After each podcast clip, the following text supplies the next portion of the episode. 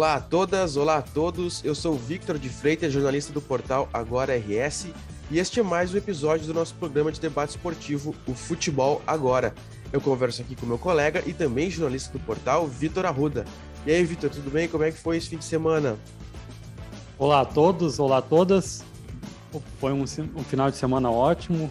Tivemos, comemoramos o dia da pizza, né? A redação toda reunida. reunida. Show de bola.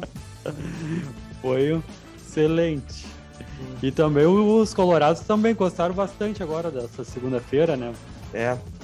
Lembrando que eu, eu, acabamos gravando o programa na terça-feira justamente para poder já pegar o jogo do Inter de, on, de ontem à noite e ter assim os assuntos mais, mais completos para falar.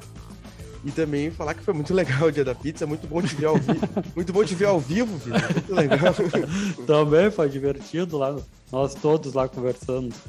Sim, grande, grande, grande dia. Bom, então vamos começar então justamente pelo jogo mais próximo, o jogo do Inter. Um jogo nervoso contra o América Mineiro, que o Inter controlou boa parte do tempo, mas o gol não saía. Também era, era difícil. O, o América se defendia muito, estava difícil de criar. Mas daí, num, numa jogada de insistência, o Moisés, aí, que muitas vezes foi criticado pela torcida, fez o Sim. gol da vitória, teve o susto do VAR, e, mas, o Inter, mas foi confirmado o gol e o Inter saiu com a vitória e agora é terceiro colocado no Campeonato Brasileiro. E se a gente pensar, né, que até pouco tempo a gente falava que o Inter podia cair para a segunda divisão, agora está falando que o Inter é postulante a dois títulos ainda nessa temporada, né, Vitor? É, o Moisés foi um matador ontem, uhum. nessa terça-feira. O David teve duas boas oportunidades de gol, claras, melhor que o Moisés, a chance. E no último lance ali, o Moisés não perdoou, né? Tão criticado e já é o segundo gol dele no campeonato. Ele fez aquele gol lá contra o Ceará. Lembra que conversou com o Tyson? Sim. Aquela conversa antes do Tyson. E, e ontem não foi o Tyson que fez o cruzamento?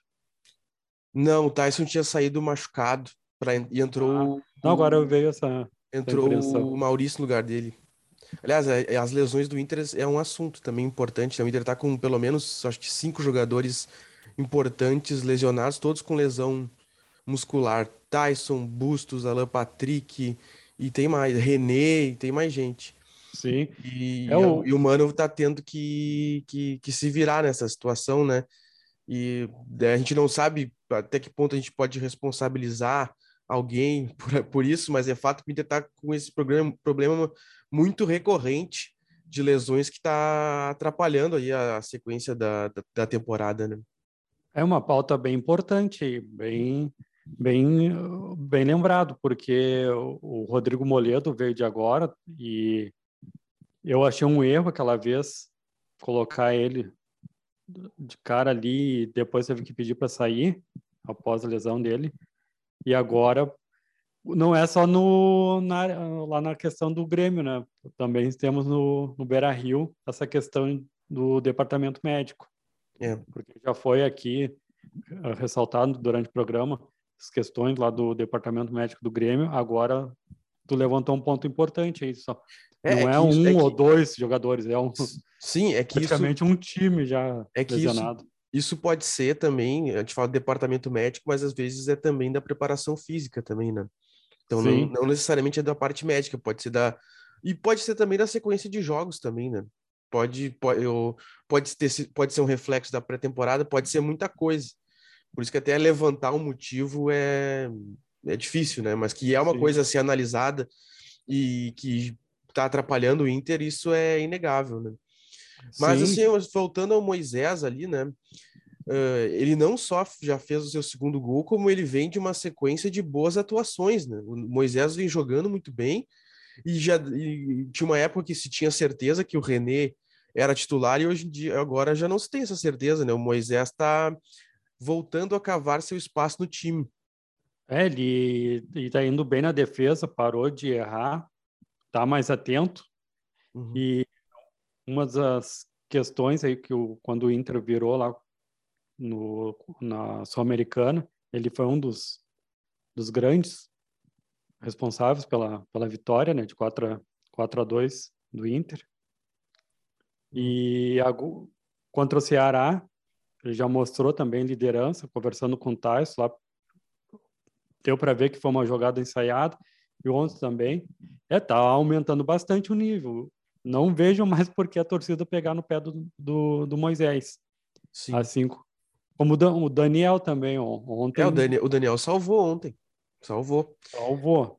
É, talvez agora ele tenha. Ele tem falhas pontuais, que algumas acabam sendo decisivas, mas ele é um cara, ele é, para mim ele é um goleiro técnico, ele só tem que se firmar, ele Sim. só tem que trabalhar para ter mais constância, né? Repetir sempre atuações e crescer mais nos momentos mais importantes, né? Mas ferramentas eu acho que ele tem.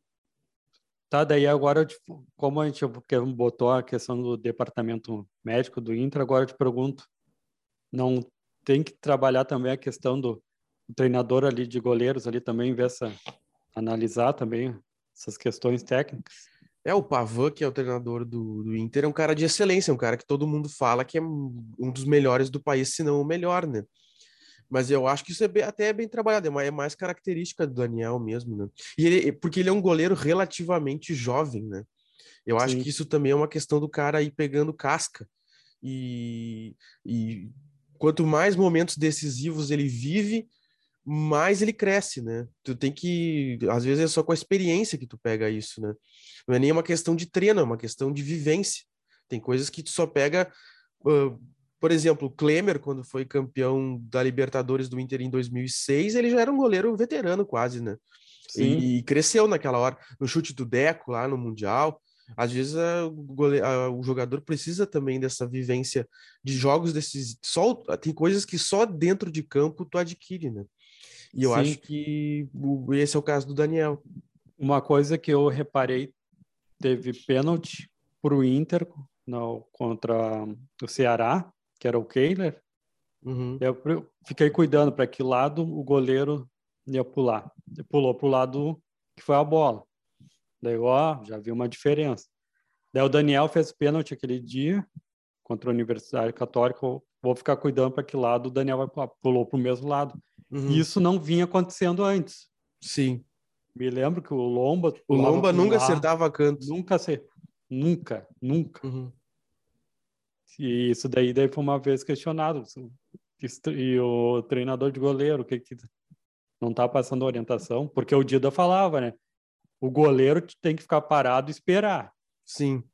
É, eu acho que é o, o Goicocheia, o goleiro argentino, aquele que falava, se não me engano, era o Goicocheia, posso estar errado, mas ele dizia que eu só pego os pênaltis mal batidos, Sim. porque eu fico esperando e quando o cara escolhe o canto, eu salto. Se ele chutou mal, eu pego. Então, ou seja, se o cara bateu bem, é difícil tu pegar. Mas agora, se tu, se tu esperar, definir o canto depois do, do, batedor, tem mais chance de pelo menos acertar o canto e pegar o pênalti. Sim. É, o Marcelo Lomba, não, não me lembro do Marcelo Lomba pulando para o mesmo lado que a bola. É sempre para o lado oposto. Uhum. E o Daniel também foi bem tranquilo naquele lance lá que passaram mal para ele a bola.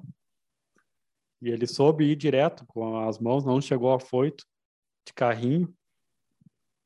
Porque vejo que aquele dia do contra o Universidade Católica lá, Universidade Católica já é a segunda vez que tu não me corrigiu, Vitor. Colo, colo. É, colo, colo. o colo, colo. Corrigido. Contra o colo, colo. Contra o colo, colo. O... Eu falei lá que o Moisés é um dos responsáveis. Acontece, aqui é... É, ah, é... é colo, colo. Estamos fluindo. e daí o... ele foi bem... Foi bem afoito, né, no, contra o Colo-Colo. E ontem teve uhum. a tranquilidade de ir bem certinho na bola. Foi. Sim, justamente porque esses jogos, eu acredito assim, tipo, tipo esse contra o Colo-Colo, que é um jogo muito decisivo, que é um jogo muito marcante, é um momento que o jogador cresce. De repente, agora ele está ele tá mais talhado para jogos decisivos do que antes. Porque esse tipo de jogo ele atravessa a carreira de um, de um jogador, né? Ele nunca mais vai esquecer aquele dia. Podia, ele podia ter sido ele podia ter saído daquele jogo, tanto que ele chegou a ser vaiado naquele jogo, né? Eu acho que foi, né? Foi, foi vaiado. Foi vaiado. E daí e ele poderia ter saído como vilão da história, o cara que fez o pênalti logo no início e botou tudo a perder. E aí, não, aí o Inter se recuperou, então... É... Mas eu te digo uma coisa, se o Daniel não fizesse aquele pênalti, não sei se o Inter ia ter aquela ambição para virar logo o resultado. Sim, deu uma indignação, né? Sim, deu uma indignação, daí a vaia contra o Daniel deu mais uma indignação nos jogadores. Daí ó, o, o Daniel passou de meio que de vilão aí para herói, né? Pra... É, exatamente. Vendo para outro lado de ponto de vista.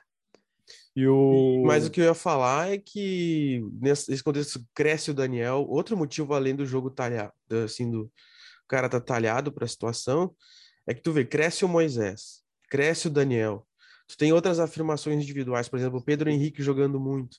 Tu, tu, nota que todo o time cresceu daí, e quando todo o time cresceu, tu, tu tem que atribuir isso ao treinador, né? A chegada do Mano foi decisiva e mudou o Inter de patamar, de, assim, de, de parâmetro, ao ponto de que todo mundo que tá entrando, tá entrando melhor do que entrava antes, né? É, o único que não está aproveitando bem as chances, assim, é o, o David. É, mas aí, é, o David, ele não é um, o, eu, tá, tá se confirmando que foi um investimento que talvez, eu, eu achei, vendo os vídeos, porque a gente, às vezes a gente se engana vendo vídeo de jogador, né? Sim. Quando eu vi os vídeos, eu pensei, ah, foi um bom investimento, porque ele tinha bons lances e tal, mas o Inter tá se comprovando que o Inter talvez tenha gasto dinheiro demais com ele. E o... mas outra coisa importante é que ele está sendo escalado fora da função dele. Ele não é centroavante, ele não é o último homem e está sendo escalado ali quase que como uma improvisação, porque não tinha Sim. um alemão e tinha que escalar alguém, né? E aí ele acaba sendo eu... meio que posto no, na fogueira, porque ele não, não é dali e tem que fazer aquela função. Então cai, cai jogadas para ele que ele tem que finalizar e ele e não é a dele, né? É, Mas, o cara que era para ser não está sendo, é o Wesley Mora é, outro Moraes. Que não, outro que não comprovou também. Sim. E que escancara né, a necessidade que o Inter tem de contratar um centroavante e que está se mostrando muito difícil, ao ponto da gente não ter certeza se de fato o Inter vai contratar alguém de peso, porque o mercado está escasso, né? O Inter tentou é. o Yuri, o Yuri preferiu o Corinthians, tentou, acho que até o contratou o Damião, também não, não deu certo. Então, é, é, é uma, o Inter precisa muito das, desses, dessa posição para sequência e não está achando. Isso é bem perigoso para o decorrer da. Se o Inter quer ser campeão de alguma coisa e pode, é bem relevante que traga alguém nessa função. É porque não dá para manter de novo. Até a gente comentou antes fora do ar ali. Ontem a torcida levando aquele pavor de novo, dependendo de Wesley. Sim. No David, que começou. É. O Wesley entrou depois. E agora do do Xodó do Abel Braga ali, Caio Vidal. Mano. Ah, do Abel Braga. Acho que era Sim. do. É, não dá. É ruim depender das três jogadores. Sim, é que o grupo do Inter ainda para tu ver, isso é, isso é um pouco sequência, consequência também das lesões, né? Porque, o, porque para essas funções o Inter teria o Alan Patrick, teria o Tyson, teria o Wanderson, teria na lateral ontem jogou. O Heitor não foi mal ontem. O Heitor jogou razoavelmente bem ontem. E, mas teria, o certo é ter o Bustos.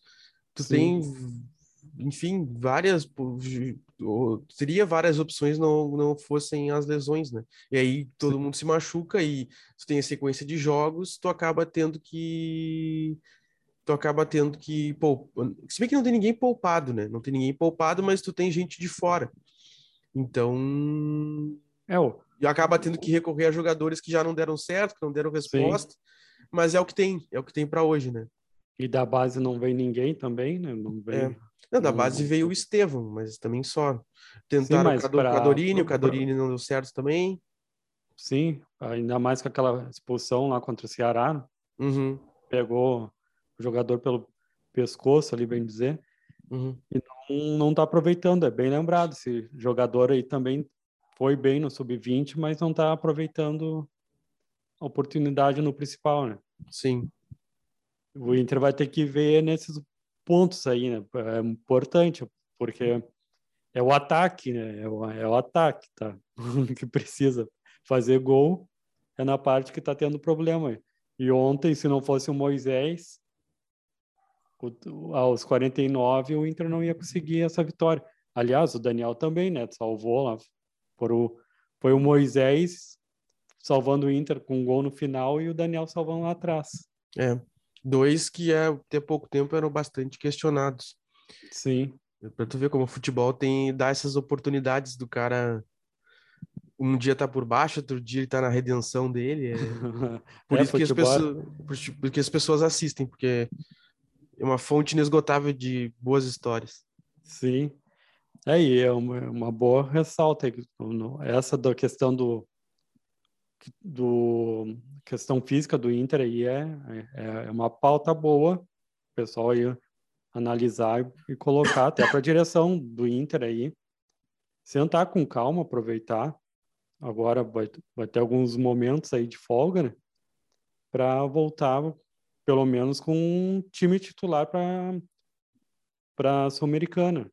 Uhum. E o Inter vai ter uns jogos difíceis também, né? Atlético Paranaense, Palmeiras, São A sequência Paulo. do Inter, Atlético Paranaense no sábado, dia 16, às 4h30, lá na Arena da Baixada. Depois tem Inter e São Paulo na outra quarta-feira, dia 20, às 8h30 da noite, no Beira Rio dessa vez. Sim. E depois do São Paulo tem o Palmeiras lá no Allianz Parque às quatro da tarde no domingo, dia 24. Tem uma sequência de, só, com, só com a ponta de cima da tabela, do seis para cima. O Atlético Paranaense é sexto, o, ah não, o São Paulo é sétimo e o Palmeiras é o líder. Então é só, mas é só confronto direto, né? Só... Como é que tá a tabela hoje do Inter? A tabela tá assim, ó. Palmeiras em primeiro com 30 pontos, Corinthians em segundo com 29 pontos, Inter em terceiro com 28, Atlético Mineiro em quarto com 28, Fluminense em quinto com 27, Atlético Paranaense em sexto com 27, e aí tem um hiato e o São Paulo aparece em sétimo com 23.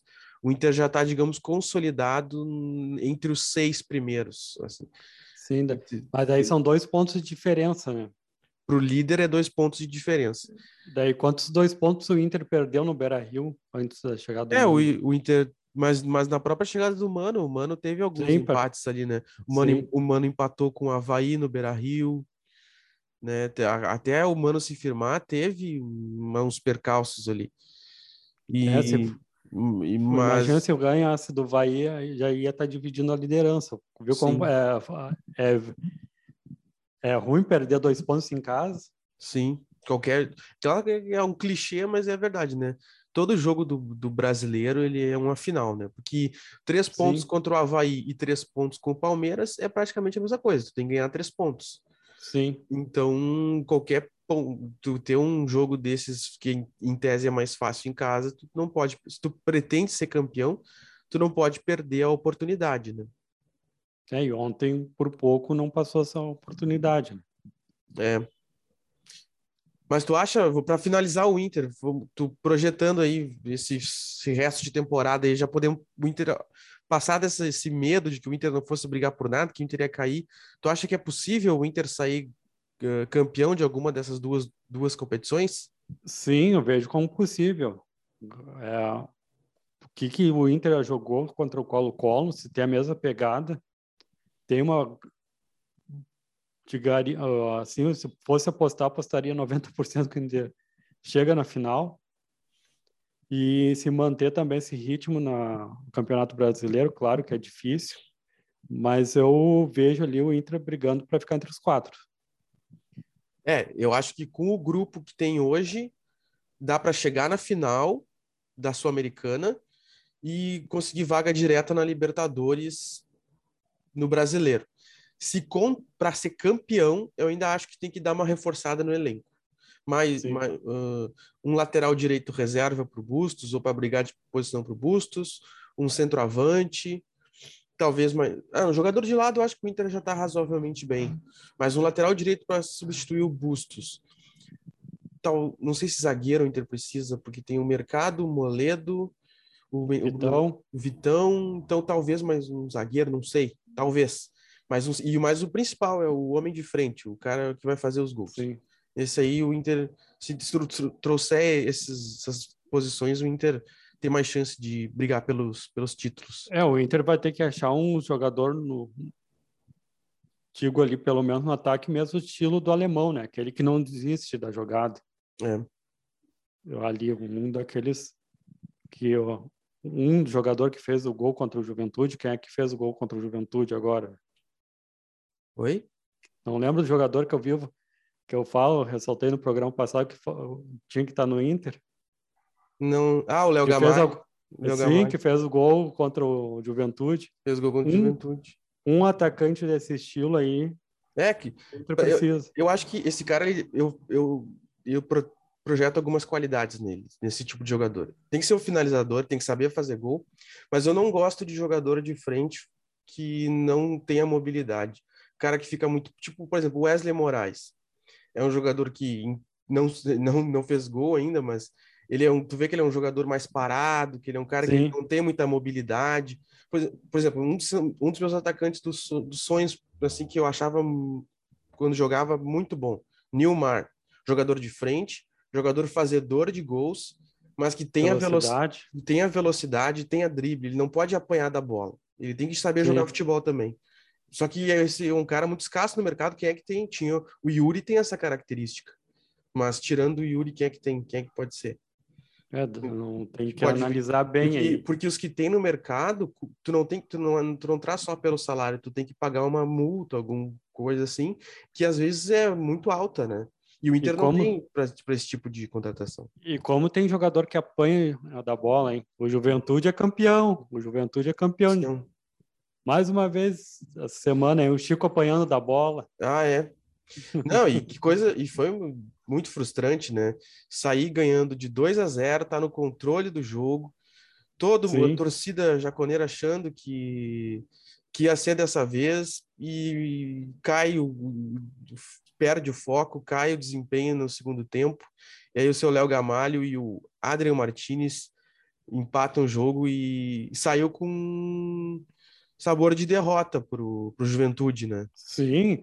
Que só não porque... foi para a lanterna porque o Fortaleza empatou com o Palmeiras. Se o Fortaleza inventasse de ganhar do Palmeiras, o, colo... o Juventude ia ser lanterna.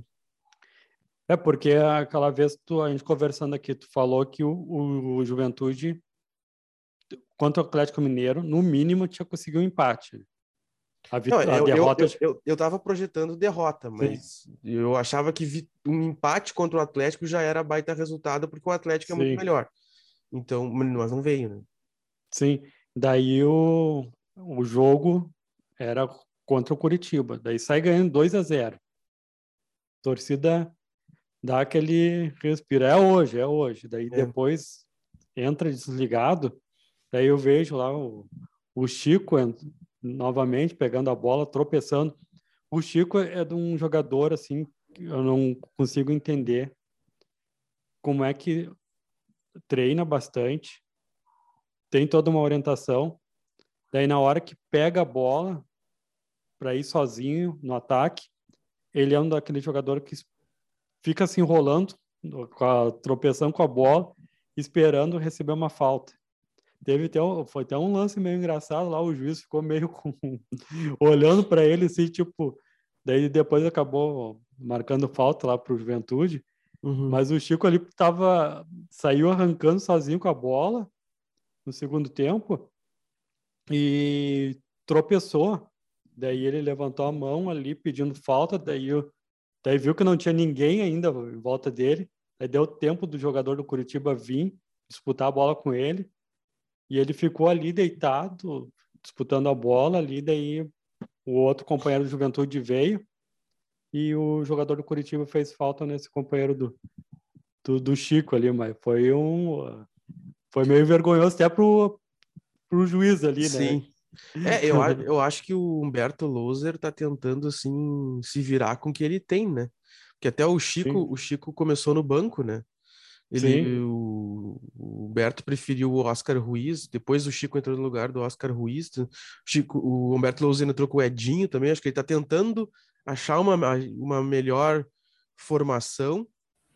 E... É, mas acredito se ele não tivesse trocado, tipo, ter feito que nem o Diego Aguirre, não vou mudar ninguém.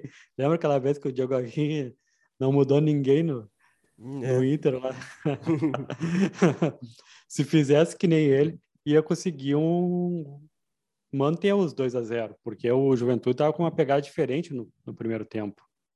Sim. E agora estamos indo agora para o reto final. O que, que o Juventude vai ter que fazer agora? Vai ter que vencer pelo menos umas oito partidas. É, o Juventude, para não ser rebaixado, vai ter que fazer campanha de Libertadores. Porque ele já está a sete pontos do Havaí, que é o primeiro não rebaixado. Ou melhor, seis pontos. Seis pontos. Juventude é o décimo nono com 12 e o Havaí décimo sexto com 18.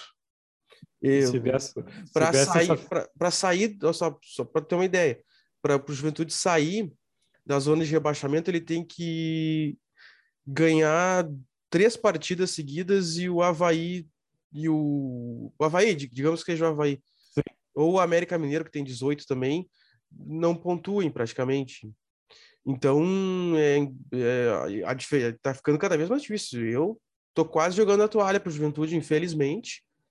E Sim, era, um, era um ano que a expectativa estava por brigar pela uma vaga na Sul-Americana, a Juventude ficou de fora. Era o, esse objetivo nessa temporada, até que o, a direção chamou 14 jogadores e deu tudo errado. Tá dando tudo errado. Ainda continuo vendo o Juventude como um grupo limitado, ficou ficou essa questão aí, tá ganhando 2 a 0, daí o técnico do Juventude ele teve que fazer mudar as peças e o Juventude decaiu. Sim. Tem que ver se também se não é já essa questão de nervosismo batendo já no jogador. É, eu acho que é aquela coisa que as pessoas falam, né? A, a, o Z4 ele vai tipo, ele tem um centro de gravidade, assim, né? Quanto mais tu cai dentro dele, mais ele te suga, assim, né? Sim. Eu acho que quanto mais afundado tu tá na, na zona de rebaixamento, mais difícil é tu sair dela, assim, até para o psicológico, assim, porque vai ficando cada vez mais aquela sensação de impossível e as coisas só vão piorando, vai batendo nervosismo, a baixa qualidade técnica aparece, tu vê que os adversários são melhores, então só, olha, só uma coisa muito, eu, Juventude é um dos times que praticamente já está na segunda divisão em 2023. Tu consegue ver qual é a sequência aí do, Juventude? Do Juventude? Juventude joga na, no domingo, dia 17, contra o Goiás, no Alfredo Giacone. Esse é jogo para ganhar, esse jogo dá para ganhar. Apesar que o Goiás né, é, é um time parelho com o Juventude, mas Sim. não é dos times mais fortes do campeonato, né? Então, é, daí aí também a torcida também tem que comparecer e encher, né? O encher para fazer esse um caldeirão. É um jogo, esse é um jogo para o Juventude ganhar. Domingo, dia 17, Horário bom às 11 da manhã no Jacone. Eu, eu gosto desse horário particularmente, acho legal. Principalmente Nossa. quando não é no verão. Eu, no, ver, no alto do verão é ruim um jogo Sim. essa hora, né? Mas no inverno não tá tão frio, eu acho. É, se, for, se for um dia bom também, né? Se não for um dia de chuva. Mas, enfim, acho que é um uhum. jogo, acho que é um jogo pro Juventude ganhar. Domingo, dia 17, às 11 da manhã, contra o Goiás no Jacone. Depois, o Juventude, aí tem um jogo difícil. Na quarta-feira, dia 20, contra o Flamengo, lá no Mané Garrincha, às oito e meia da noite. Então, esse já é um jogo que a gente não. É difícil, difícil projetar uma vitória, né? Mas... E o Flamengo tá mordido para aquela questão lá que o, o jogo do Juventude foi na chuva aí. É. Lembra? Foi no horário lá também, às 11 horas da manhã, com o Juventude. Sim, e o Flamengo já conseguiu. O Flamengo tá jogando mais agora com o Dorival, né? O Flamengo Sim. vinha mal com o Paulo Souza e o Dorival deu uma ajeitada, o Flamengo está melhor. Então é difícil esse jogo. Depois, para encerrar o turno, o Juventude joga contra o Ceará no Alfredo Jacone às quatro da tarde no domingo, dia 24 de julho. É, o que eu vejo aí, Juventude, no mínimo, no mínimo, vai ser nove pontos. Eu vejo o Juventude ter a obrigação de fazer quatro. Ganhar Sim ganhar contra o Goiás, daí contra o Flamengo já espera uma derrota. Mas, e daí empata com o Ceará. Ceará. Dá para empatar, porque o Ceará não é mau time, né? O não, Ce... não é um mau time. Ah, não, apesar que o Ceará é o primeiro time da zona de rebaixamento, né? Sim. e brigar lá com o Ceará pelo menos um ponto, mas tem que vencer contra o Goiás. Daí, uhum. conseguindo quatro pontos, o Juventude está com 12, vai para 16 pontos. Vai para 16, 15 pontos. Vai pra, se, se, ganhar, se ganhar dos, do Goiás, vai a 15. Se empatar com o Ceará, vai a 16. 16 pontos. É.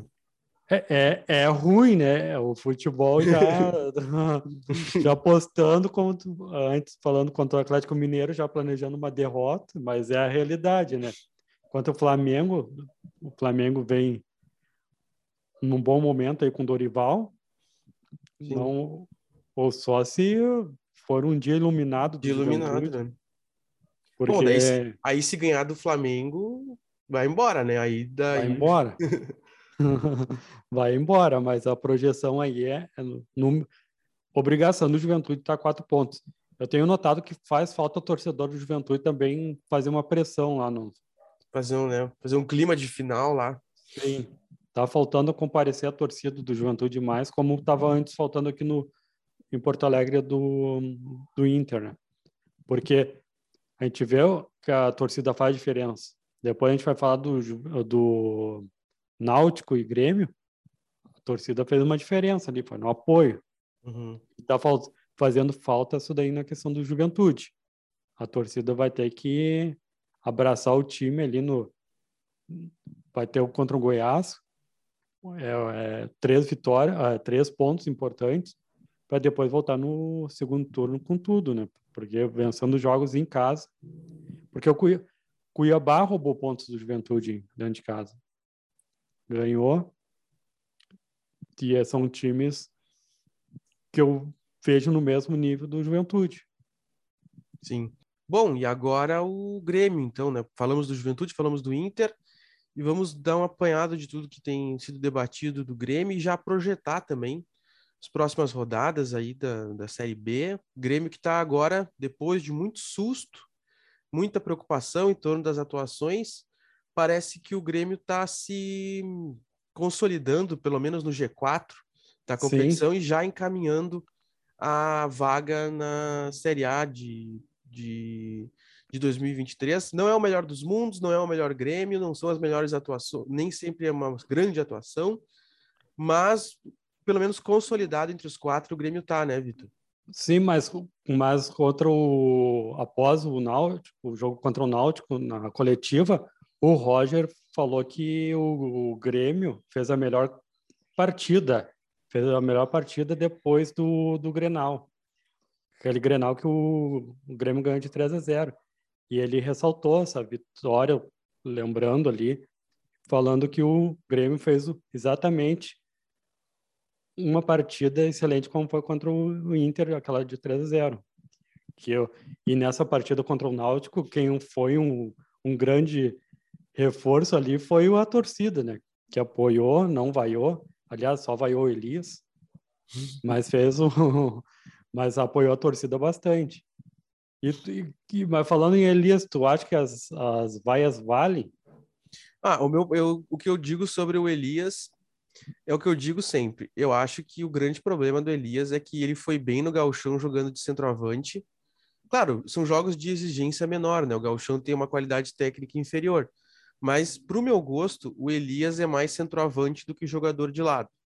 E eu acho que quando escala ele de lado, tu, tu, tu prejudica ele e prejudica o time.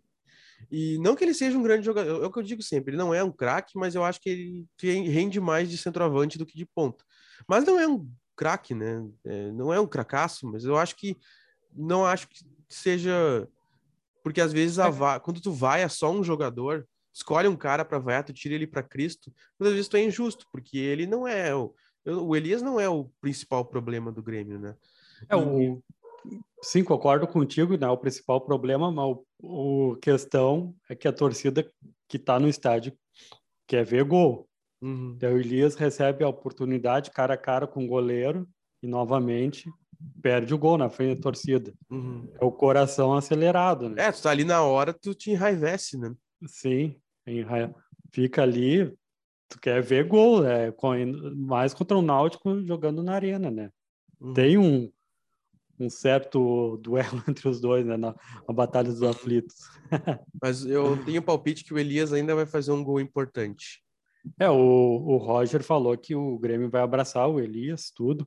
Uhum. Eu vejo que o Roger tem que fazer a mesma coisa que o Mano fez com o Estevam.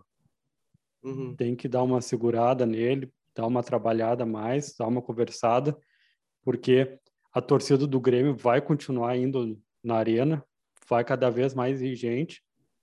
E daí, se o Elias resolve entrar e dar mais, mais uma vez aquele apagão lá na frente e errar um gol lá no jogo decisivo, tem que dar uma segurada e colocar o Elias jogar nos jogos fora de casa para ter. Ou botar, por exemplo, assim, uh, tá jogando contra o Náutico em casa, aí tá, já tá ganhando de 2 a 0 o resultado está encaminhado, o estádio está lotado, em festa. Bota o jogador só para ele entrar leve. Tu entra, tu entra no momento do jogo Sim. que o jogo tá leve, né? É, mas o, mas o momento que ele entrou já tava 2 a 0 já, né? Aí o pessoal vaiou, ah, então o pessoal assim... tá de perseguição, pô. já tava 2 a 0 E é o lance ali, ele chutou em cima do goleiro e a bola veio pro Diego Souza e hum. o Diego Souza pegou o rebote e, e chutou para fora, né? Uhum. E ali que a torcida ficou mais indignada, assim, digamos. Uhum. Mas eu vejo que é uma vaia tipo, acorda, Elias. Quando Sim. tu destaca que o jogador aí foi um grande destaque no Campeonato Gaúcho, é um jogador que tem a crescer, mas tem essa questão, né? O Roger, coisa que eu já falei, né? Vocês lembram lá nos programas anteriores? Uhum. O Roger vai ter que conversar com o Elias por, durante a Série B. Ele não me parece, às vezes, um jogador ligado. E Sim. agora tá, tá dando nisso, tá se comprovando em campo. Mas eu vejo, eu vi dois, uh, duas atuações, do, não é que sejam grandes atuações mesmo, acho que os dois nomes que eu destaco do, do jogo contra o Náutico, um é o Ferreira, que estava de fora, né, e fez acho que o primeiro, fez gol depois de muito tempo, e o Jeromel, né? Que é que a torcida do Grêmio vai à loucura com o Jeromel, porque ele garante a defesa ali atrás e ele é, do, é um dos donos do time, né? É, o Jeromel tava chutando a gol, driblando no segundo tempo lá, fez um bonito, pegou a bola, pegou a bola lá na, na defesa, saiu, arrancou e fez um cruzamento excelente assim pro companheiro lá no ataque, mas não resultou em gol, mas foi aplaudido na arena. E no primeiro tempo ele foi um dos jogadores que arriscou a gol, né? Ninguém estava chutando contra o Náutico. Ele foi lá e chutou. Sim. É, eu estava vendo até nas redes sociais depois, tinha gente dizendo que ele era o melhor zagueiro da história do Rio Grande do Sul, não sei o quê. Aí os colorados já enlouqueceram, já falaram, ah, o Índio, o Figueroa, não sei o quê. Tava todo mundo louco, né? Mas é, mas essa discussão é boa também, né? Se Jeromel, em que posição o Jeromel tá na história do, do, dos zagueiros do Rio Grande do Sul. Ah, o eu, Jeromel... eu sou saudoso, né? Eu acho que, por exemplo, tu pega um cara, o, o Figueiredo, a gente sabe que tinha história de ser escolhido o melhor jogador da América. O, tu pega, por exemplo, os zagueiros do Grêmio como Ancheta, De Leon, é difícil. Rivarola. Rivarola. É, é, eu acho difícil colocar o Jeromel. É, o Jeromel tem Libertadores, já é um, é um, é um jogador vencedor, mas eu Sim. sou meio pé atrás para botar no mesmo patamar desses grandalhões aí, né? É que o Rivarola foi um grande zagueiro no Grêmio também, né? Tem, tem destaque. E agora, falando em zagueiro, e o Kahneman? Ah, é? Sim. Mas é uma das histórias mais comentadas aí, né? Que até o, uh, o Kahneman já estava machucado, Aí agora. Uh, não se é, sabia agora se agora. E o Kerema tem um contrato até o final do ano só, né? Sim, ele já pode assinar um. Ele, acho que ele já pode assinar um pré-contrato, né? Alguma coisa assim. Mas tem uma discussão, né? Se o Grêmio.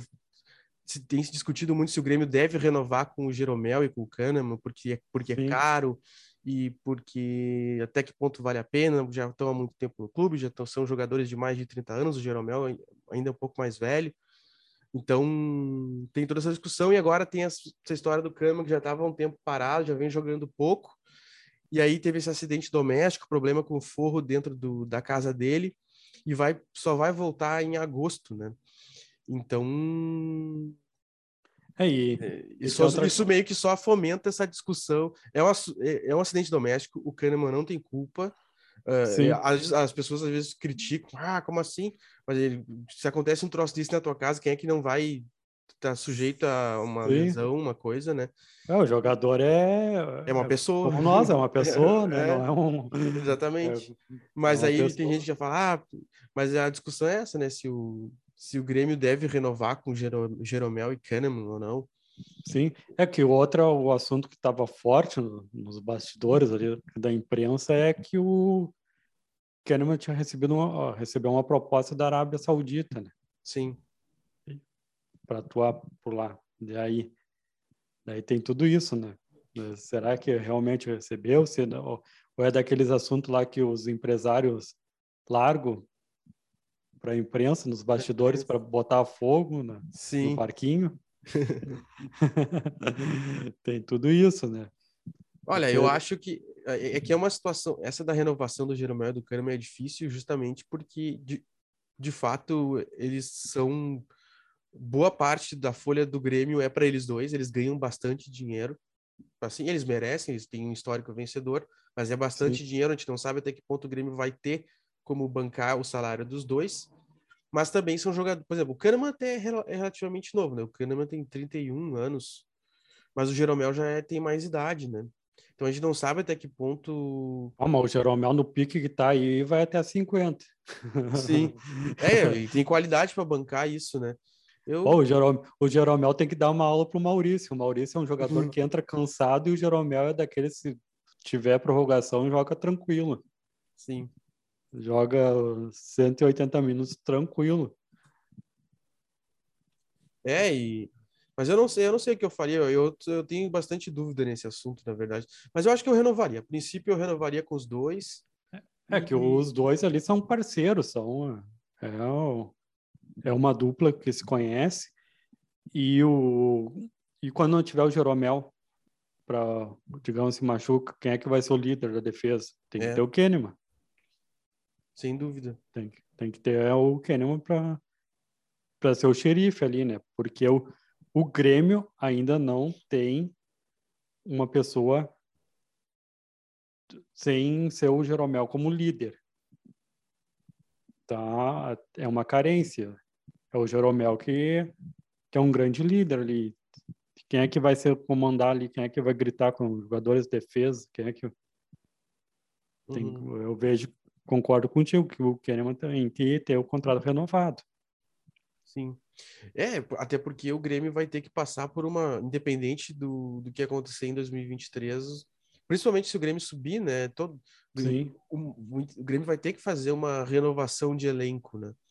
Porque é um elenco caro e que não tem se mostrado assim ao, tecnicamente à altura disso, né? O Grêmio Sim. tem. O Grêmio, tu, tu vê o time do Grêmio, tu vê que é um time com limitações, né? O Roger tá Sim. tendo muito trabalho.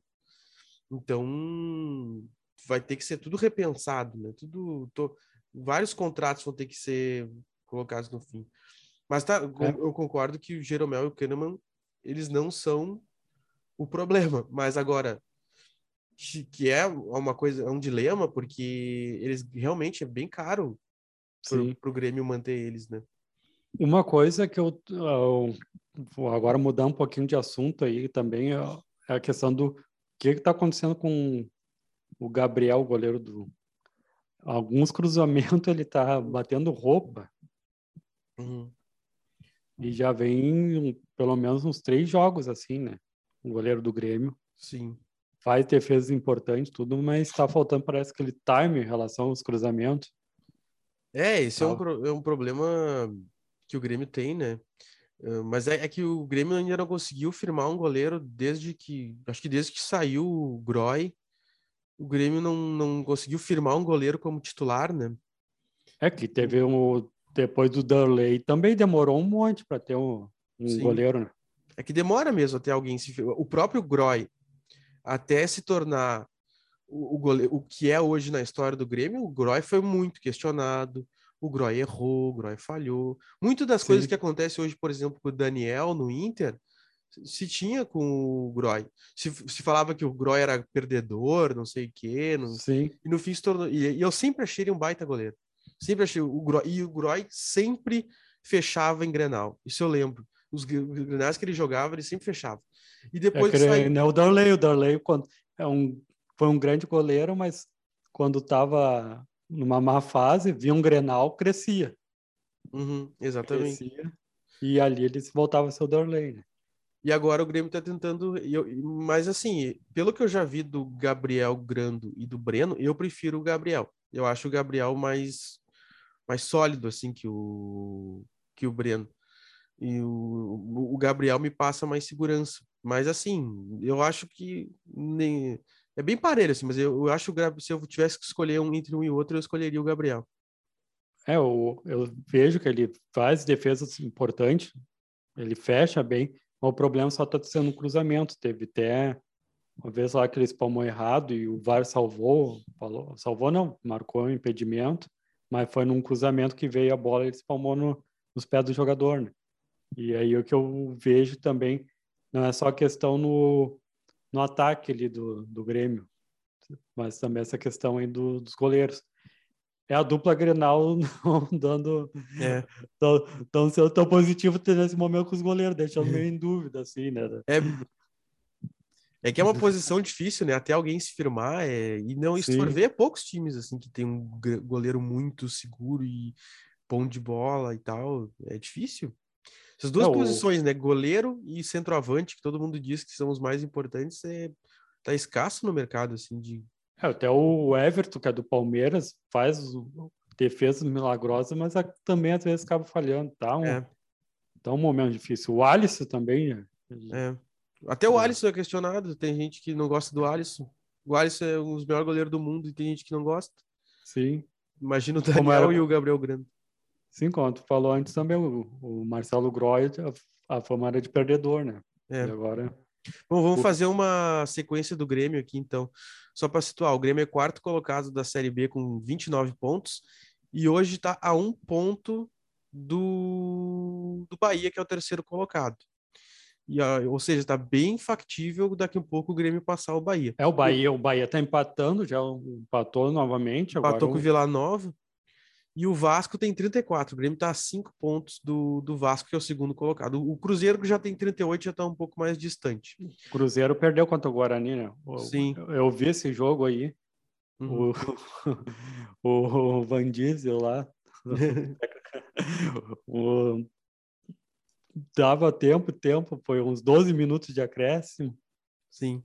Foi um jogo que a torcida do Guarani já estava louco com o juiz, né, que é aumentando, aumentando os tempos lá, mas foi um jogo emocionante no final, mas e o Cruzeiro acabou perdendo. Sim. Bom, daí na sequência o Grêmio tem próximo jogo, deixa eu ver aqui só um pouquinho. Próximo jogo do Grêmio é contra a Tombense na Arena no sábado agora 16 às quatro e meia da tarde, jogo para ganhar, jogo para torcida aí e ganhar o jogo. E o Grêmio ganhar o jogo bem, festa na Arena. Depois o Grêmio tem o Brusque fora de casa no dia 19, uma terça-feira, às 7 da noite. O Brusque, o Brusque é 12 segundo, então é, é outro jogo que o Grêmio tem condição de pontuar ou até mesmo ganhar. Sim. E depois o Grêmio tem a Ponte Preta na Arena no, no outro sábado, dia 23, às quatro e meia. Então, ó, eu acho que o Grêmio pode fazer nove, nove pontos, pontos. Nove pontos nos próximos três jogos, com o que vem jogando. Se o Ferreira jogar, se tiver todo mundo, o time organizado, dá perfeitamente para fazer nove pontos e quem sabe já não ter uma situação ainda melhor na tabela aí.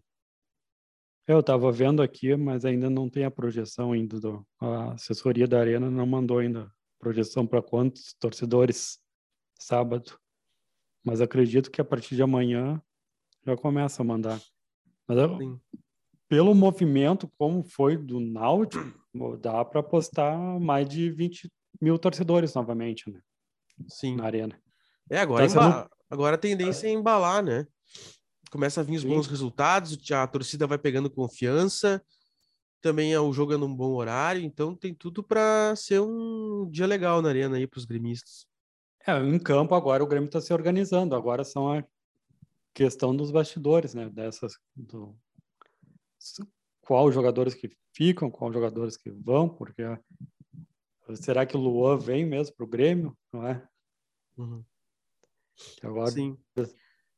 tem essa possibilidade, né? Coisa que nós já citamos aqui, a campanha do Luan para campanha para trazer o Luan, o Luan para voltar a ser o jogador que era antes, né? Porque no Grêmio não tá, no Grêmio não, no Corinthians não está sendo escalado para nem para ficar no banco mais. Sim. Daí tá aí uma proposta. Vamos ver como é que vai ser essa janela aí. Né? É. O Grêmio tem que se mexer. Eu acho que para ter se bem que já tá, as coisas já estão encaminhadas, mas eu acho que o Grêmio, assim como o Inter, pode se aproveitar dessa janela aí para dar uma reforçada. Bom, falamos de Grêmio, queria, vamos comentar agora, né? Título do Inter feminino sub-20. O Inter já tinha estava disputando contra o São Paulo a final do, do campeonato, tinha ganho o primeiro jogo por 2 a 0 e agora e no Sim. último sábado, dia 9, empatou em 2 a 2 e conquistou o título. E esse é o segundo título nacional que o Inter ganha em 2022, né? O Inter já tinha sido em maio campeão brasileiro feminino sub-17. Então aí a gente, a gente fala, bate tanto nessa tecla aqui, né, Vitor, do futebol feminino, do apoio. É, e agora e... tem toda a possibilidade de também ser campeão no principal, né? Tem tá condição no principal. Então a gente, a gente fala muito aqui, né, essa questão do de botar os jogos no estádio principal, e eu acho que essa é uma etapa a ser vencida, que tem que ser cumprida essa, essa etapa do crescimento do futebol feminino, mas também Sim. fica o elogio ao que trabalha, porque isso é um sinal de que o trabalho do Inter, pelo menos na base e no profissional, vem sendo bem feito e o Inter vem obtendo resultados. O Inter vem levando a sério o investimento nesse, nesse nessa modalidade e os Sim. resultados estão aparecendo, né? É, eu estou também na expectativa para começar o Campeonato Gaúcho, para ver como é que está o nível do Juventude também, porque o Juventude fez uma promessa que ia voltar com uma postura diferente no futebol feminino. E eu estou nessa expectativa, aguardando para tomar que não seja a mesma coisa que está sendo o time masculino na, na Série A. Que comece Sim. com o pé direito no, no Campeonato Gaúcho. Sim. E bom, e no, no futebol profissional feminino, como tu disse, o Inter é segundo colocado do Campeonato Brasileiro com 30 pontos, um atrás do Palmeiras, que é o líder. E, no, e a próxima rodada é, do campeonato é só em agosto, né? A gente comentou aqui que deu um Sim. hiato grande no campeonato. O Inter enfrenta o Santos no dia 3 de agosto no Sesc, às quatro no da tarde. Sesc. No Sesc. Inter, Inter e Santos no Sesc, por no que Sesc. não no Beira Rio, Inter e Santos. Sim. Inter é uma pena, Santos. né? É uma Dois pena. times grandes. É, uma, é, é um jogão, é, e é um dos, vou te dizer, ó, o Santos é sétimo colocado com 19 pontos, e é um time que tem tradição no futebol feminino, e Sim. o Inter bombando no, em todas as, todas as, todas as idades do futebol também, é, tem tudo, tudo para ser um grande atrativo. Sim. Uh, que, tomara que com o tempo aí isso seja vencido e os jogos do futebol feminino comecem a ser nos estádios principais e, as, e, e, a comunidade toda se mobilize para que sejam grandes eventos, né? É, e até agora a gente não tem uma resposta ainda, porque que os times têm que colocar o time feminino num cantinho fora do estádio para jogar. Sim. Ainda não vem uma resposta, ainda não vem uma, explica uma explicação. É. Ou só se é uma resposta tão tola que ninguém quer responder, né? Não, é que assim. Não queremos estragar o gramado. Não é, não, gramado não é desculpa, não é isso. Mas é que, não, mas só não é só Inter e Grêmio que fazem isso, né? Sim. Por exemplo, eu vou pegar, vou pegar a 14 quarta rodada. Aqui times grandes. O Flamengo enfrenta o Bragantino no Luso Brasileiro. Ah, não, mas o Palmeiras enfrenta o Kinderman no Allianz Parque. Oh. No, no estádio, no, vai botar o jogo no estádio principal, às quatro da tarde da quarta-feira, no Allianz Parque. Ó, oh, Palmeiras está de parabéns. O Corinthians enfrenta o Esmac no Parque São Jorge, não vai ser no, na Neoquímica Arena. Não, Arena, Corinthians Arena, não, não vai ser no estádio, não vai ser no estádio do Corinthians. Sim. O Cruzeiro enfrenta o São Paulo, ó, Cruzeiro e São Paulo, e o jogo vai ser num estádio do Sesc também. Então, de todo, de toda a, a de toda a primeira de, dos times grandes aqui do, do futebol brasileiro, o único que vai colocar jogo no, no estádio principal é o Palmeiras, que é justamente o líder do campeonato. Tá de parabéns aí o Palmeiras, porque nesse ano montou um time bom, mostrou que também quer ser grande no futebol feminino e está dando exemplo aí, botando no estádio principal. E ainda vão ficar aguardando a resposta do Inter, do Grêmio, dos outros clubes, por que que não colocam o time feminino principal também jogar no estádio principal. Sim. Vamos aguardar. E a série C, Vitor? É? Agora, para encaminhar, encaminhar o fim do, do fim do campeonato, o fim do programa, vamos fazer o nosso pequeno giro que a gente sempre faz pelo pelo interior do pelo, pelos série C e D, a participação dos gaúchos, Sim. né? Então vamos ver aqui. O na série C, o agora não tem mais nenhum gaúcho entre os oito. O São José perdeu para o Vitória em casa. Sim, foi no dia que a gente estava no dia da pizza. No dia da pizza. O, São José e Vitória José jogando. jogando. 2 a 1 um para o Vitória no estádio Francisco Noveleto. São José agora é o nono colocado com 20 pontos. Ainda tem chance, ainda está perto da, da zona de classificação, mas está em nono. Tá em nono. O mas Ipiranga... Só para explicar rapidinho aí, Vitor. Uhum. A pizzaria era do, só para quem está nos ouvindo, a pizzaria era do lado do, do estádio. Sim. Do lado. É, é colado, né? Daí a gente foi num dia ali que a gente acompanhou ali a, a derrota do Vitória, a derrota do Vitória, a derrota do São José para o Vitória, né? Sim. E o Ipiranga está em 11 com 19 pontos, também tem chance, mas perdeu para o Botafogo de São Paulo no fora de casa. É uma das maiores. E o Brasil de tá Pelotas tá e o Brasil de Pelotas agora é oficialmente lanterna da competição, com 11 pontos ganhos, perdeu fora de casa para o Altos. Então, aí tá o Brasil de Pelotas agora está a quatro pontos de sair da zona de rebaixamento, tem sua situação bastante tá complicada, faltando faltando uma, duas, três, quatro, cinco rodadas para o fim. Aí o Brasil de Pelotas vai ter que fazer uma campanha de líder para para não para não, não cair, para não ser rebaixado.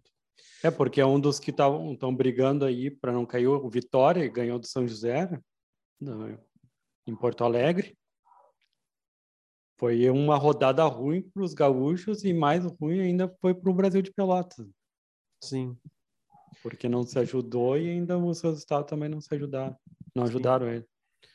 E na série D, na série D, ó, o Caxias foi a liderança do grupo 8, que é o grupo dos gaúchos. Agora o Caxias tem Sim. 24 pontos. O Caxias ganhou de 3 a 0 da Juventus de Santa Catarina e assumiu a liderança e passou o Azures, que tem os mesmos 24 pontos. É o time que, é o time do Rio Grande do Sul que manda mais jogador embora. Você lembra que eu te mandei uma mensagem é, lá? Pelo, ó, vi, pelo, é, pelo visto está dando certo a política deles, né? Não deu certo, manda embora. Sim. Não, mas o, o Aimoré também, o Aimoré ganhou do Próspera. E Sim. por 1 a 0 em casa. E também tem os mesmos 24 pontos. E em quarto lugar está o Cascavel, que ganhou de 3 a 0 do Marcílio Dias. 3 a 0 em casa do Marcílio Dias está em quarto. Esses quatro da frente, Caxias, Azures, Aimoré e Cascavel, já estão bem descolados do, do, quinto colocado, que é o São Luís de Juí, que também ganhou, mas já está distante da zona de classificação. Ganhou do próprio Azures fora de casa ainda.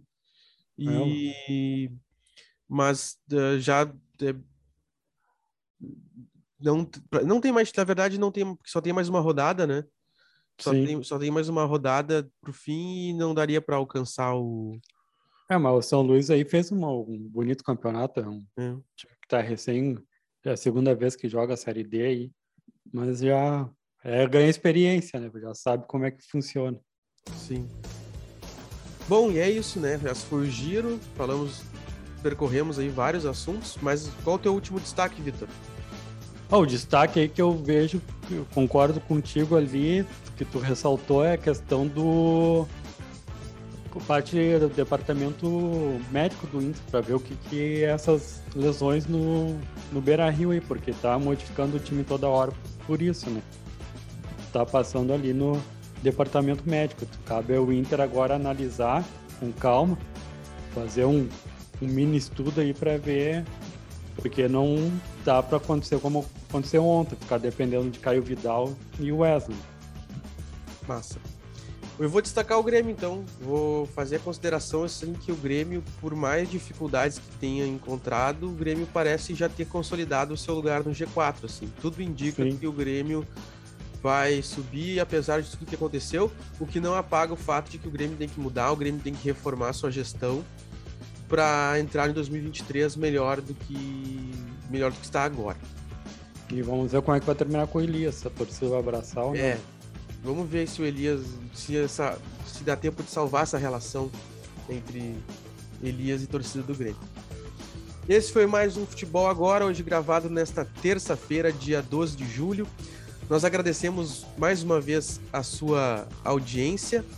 Lembrando que a gente não cobre só futebol, a gente também está através do Agora RS, está na política, na economia, no tempo, no trânsito, no cotidiano tudo que diz respeito de alguma forma a nós gaúchos, nós veiculamos de forma gratuita. Nós também estamos nas redes sociais, né? Não só o site, mas também os jornalistas, né? Tu tem Twitter, né, Vitor? Qual é o teu Twitter? O meu é Vitor Underline A Pereira. E o seu? O meu é arroba Victor Caprioli. Mais uma vez, nós agradecemos a sua audiência, deixamos um forte abraço e até a próxima. Até a próxima, pessoal.